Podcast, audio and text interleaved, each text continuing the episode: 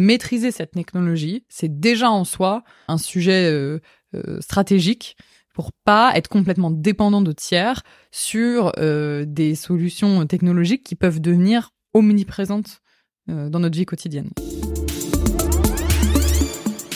Bonjour Aude Durand. bonjour. Vous êtes directrice générale adjointe du groupe Iliad, responsable de l'intelligence artificielle. Merci de me recevoir ici à Station F où, bah, ça y est, vous venez de lancer euh, QTI. QTI, une fondation pour l'intelligence artificielle. À l'origine de cette initiative, des grands noms, Xavier Niel du groupe Iliad, Rodolphe Saadé de CMA-CGM, Eric Schmidt, ancien PDG de, de Google. Euh, mais qu'est-ce que c'est que QTI exactement? Alors, QTI, c'est une équipe euh, qui a vocation à travailler sur de la recherche fondamentale en intelligence artificielle et qui s'est donné comme mission de partager l'intégralité de ses travaux en open source et même en fait plus loin en open science, c'est-à-dire qu'ils veulent vraiment publier l'intégralité des méthodes euh, et des modèles pour que l'ensemble de l'écosystème puisse s'en nourrir, euh, mieux comprendre l'intelligence artificielle et, puis développer plus d'usages.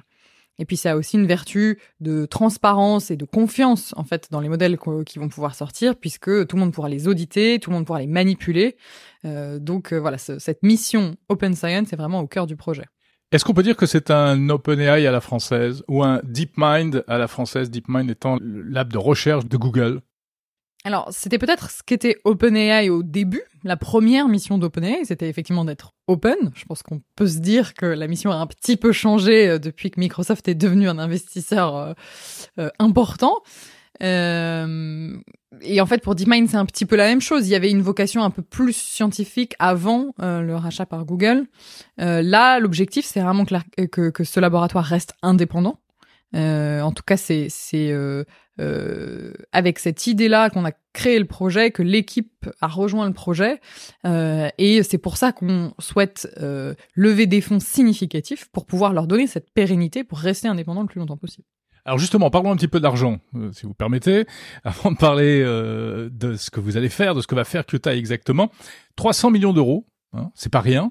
100 euh, millions de la part de Xavier Niel, 100 millions de Rodolphe Saadé, apparemment euh, autour de 100 millions aussi de la part d'Eric Schmidt. Donc ça nous fait 300 millions à l'arrivée. Euh, c'est bien. OpenAI a démarré avec 100 millions. Mais est-ce que c'est réellement significatif par rapport à la taille des investissements aujourd'hui? Microsoft a mis un milliard dans OpenAI récemment. Moi, je pense qu'il faut pas se laisser impressionner par les investissements réalisés par Microsoft c'est aussi un peu le jeu. C'est-à-dire que plus ils, montrent qu'ils investissent des milliards, plus ils espèrent créer une espèce de barrière à l'entrée euh, virtuelle.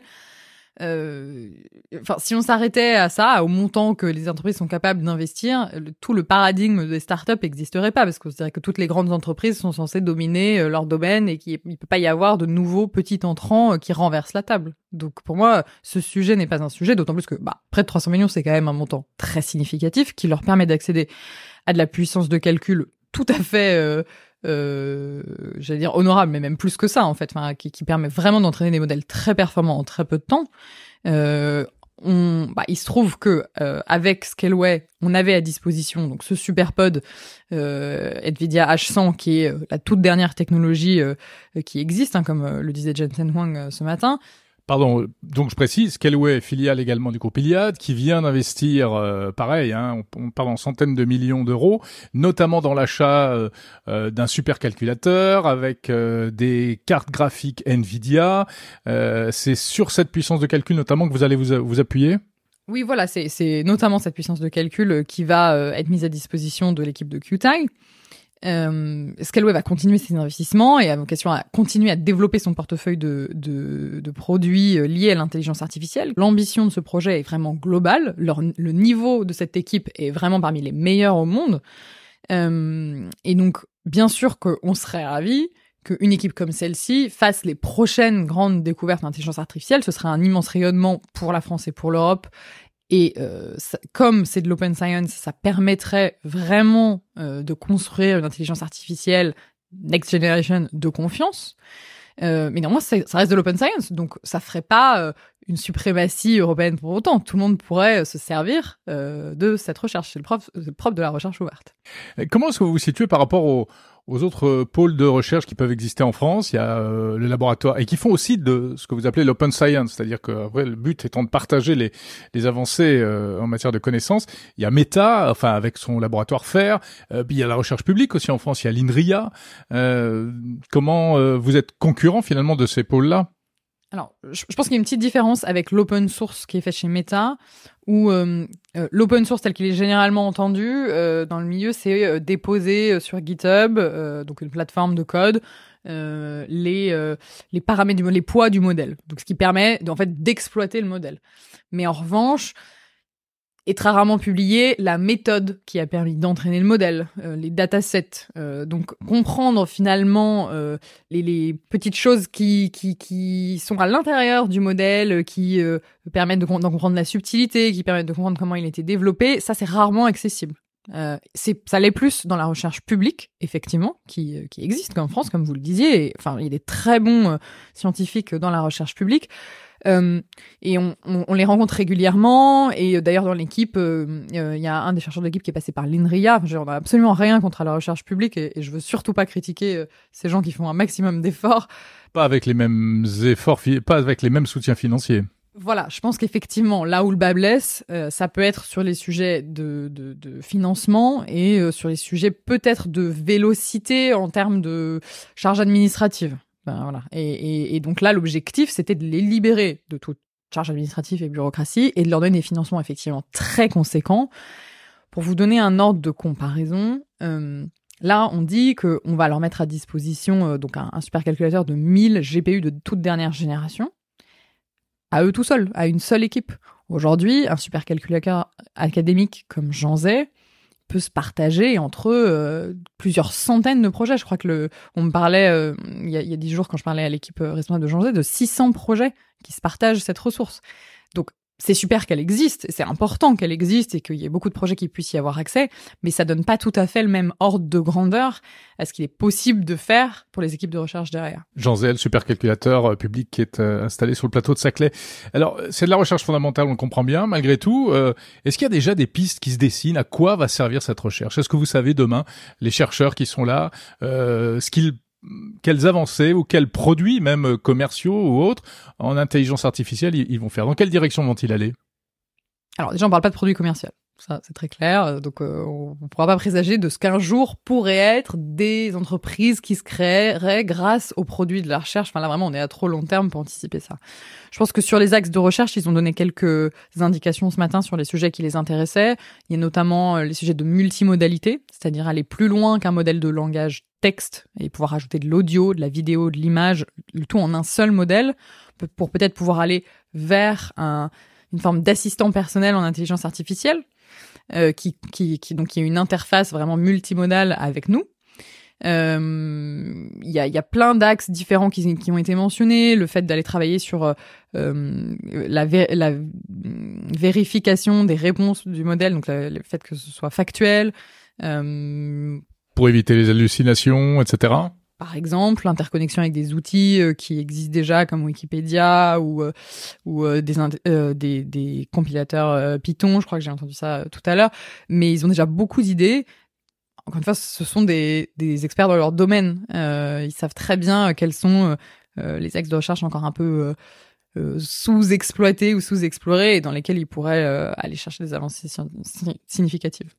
On sent bien qu'il y a une compétition internationale qui est féroce aujourd'hui avec euh, des enjeux euh, euh, que la plupart des gens ne mesurent pas forcément, mais la puissance potentielle de l'intelligence artificielle, c'est le, pouvoir de demain, c'est le pouvoir des États pour demain. donc pour vous, c'est une clé vraiment, c'est une étape très importante, la création de, de, de aujourd'hui? Alors pour moi, ce qui est important pour la souveraineté française et européenne, c'est qu'au moins avec ce dispositif, on se donne les moyens de continuer à euh, avoir des talents euh, qui euh, maîtrisent les meilleures technologies dans ce domaine. Et maîtriser cette technologie, c'est déjà en soi un sujet stratégique pour pas être complètement dépendant de tiers sur des solutions technologiques qui peuvent devenir omniprésentes dans notre vie quotidienne. Et, ça, en soi, je trouve que c'est déjà une réussite pour le pays et pour l'Europe. Le but, c'est aussi de garder en France les chercheurs français qui ont de plus en plus souvent tendance à s'expatrier dans des entreprises étrangères. Alors oui, bien sûr, c'est de leur donner un débouché. Après, le but c'est pas d'interdire aux gens euh, d'aller à l'international, euh, de faire des allers-retours entre euh, la France et les États-Unis ou ailleurs. mais c'est important qu'à un moment donné, il y ait des débouchés sérieux pour des gens ambitieux et talentueux, et qu'on puisse leur donner les moyens, s'ils ont envie de rester ici, de le faire, voire même de réimporter du savoir-faire qu'ils ont appris ailleurs. Et c'est ça l'objectif. Quelles étapes vous fixez? Euh, Est-ce qu'il y a déjà euh, des, des, des, échéances en termes de, je sais pas, de publication euh, à une certaine date ou d'arriver à établir déjà des modèles en particulier? Moi, je fais pas partie de l'équipe de recherche, donc je pense que c'est pas à moi qu'il faut poser cette question-là. Mais oui, je, je sais qu'ils travaillent sur une roadmap, ils ont déjà des idées bien claires sur ce qu'ils vont produire, donc j'ai hâte de voir comment ça va se développer? Euh, encore une question, euh, c'est une initiative française, mais euh, qui s'inscrit dans un cadre européen. Pourquoi pas avoir fait quelque chose justement de dimension européenne? Les Allemands viennent de créer un groupe pour un peu similaire, hein, avec plusieurs grands acteurs traditionnels qui se lancent dans l'intelligence artificielle. Pourquoi ne pas avoir fait quelque chose conjointement avec l'Allemagne, par exemple? Euh, alors c'est pas du tout qu'on n'a pas voulu le faire, c'est juste qu'effectivement on a essayé d'aller enfin d'aller vite sur ce projet et donc on, on, a exploité un écosystème qui était plus proche de nous et qui nous permettait d'avancer. Bon, encore une fois, la participation de quelqu'un comme Eric Schmidt euh, au financement, ça montre quand même qu'on n'est pas sur un projet franco-français et euh, on, serait ravi de pouvoir accueillir des financements d'autres pays en Europe, de pouvoir ouvrir des antennes de ce laboratoire ailleurs en Europe, de recruter des chercheurs ailleurs en Europe. Il y a absolument aucune limitation qui est mise à ce stade et dans les conseillers scientifiques euh, qui ont été présentés euh, pour QTI, Bernard, Bernard Scholkopf est allemand, par exemple. Et à propos de conseillers scientifiques, il y a également Yann Lequin. Euh, quels seront euh, le rôle de ces conseillers scientifiques? Bah, c'est quelque chose qui se fait assez couramment euh, d'avoir des, parrains, marraines euh, de projets comme celui-ci.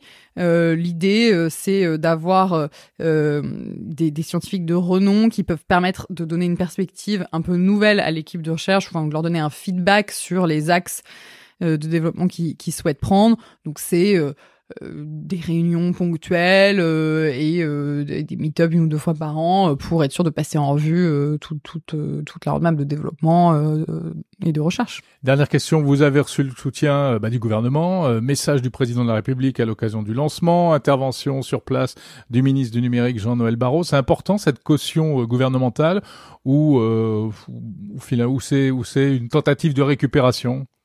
Oh non, je dirais pas que c'est une tentative de récupération. Nous, on est très contents d'avoir le soutien euh, euh, gouvernemental sur ce projet. Euh, enfin, c'est une une marque de confiance sur le, fait qu'on fait quelque chose qui peut vraiment servir à, à, notre pays. et je, je pense qu'on a tout intérêt à continuer à solliciter l'intérêt de nos politiques sur des sujets comme l'intelligence artificielle qui sont cruciaux euh, pour notre avenir.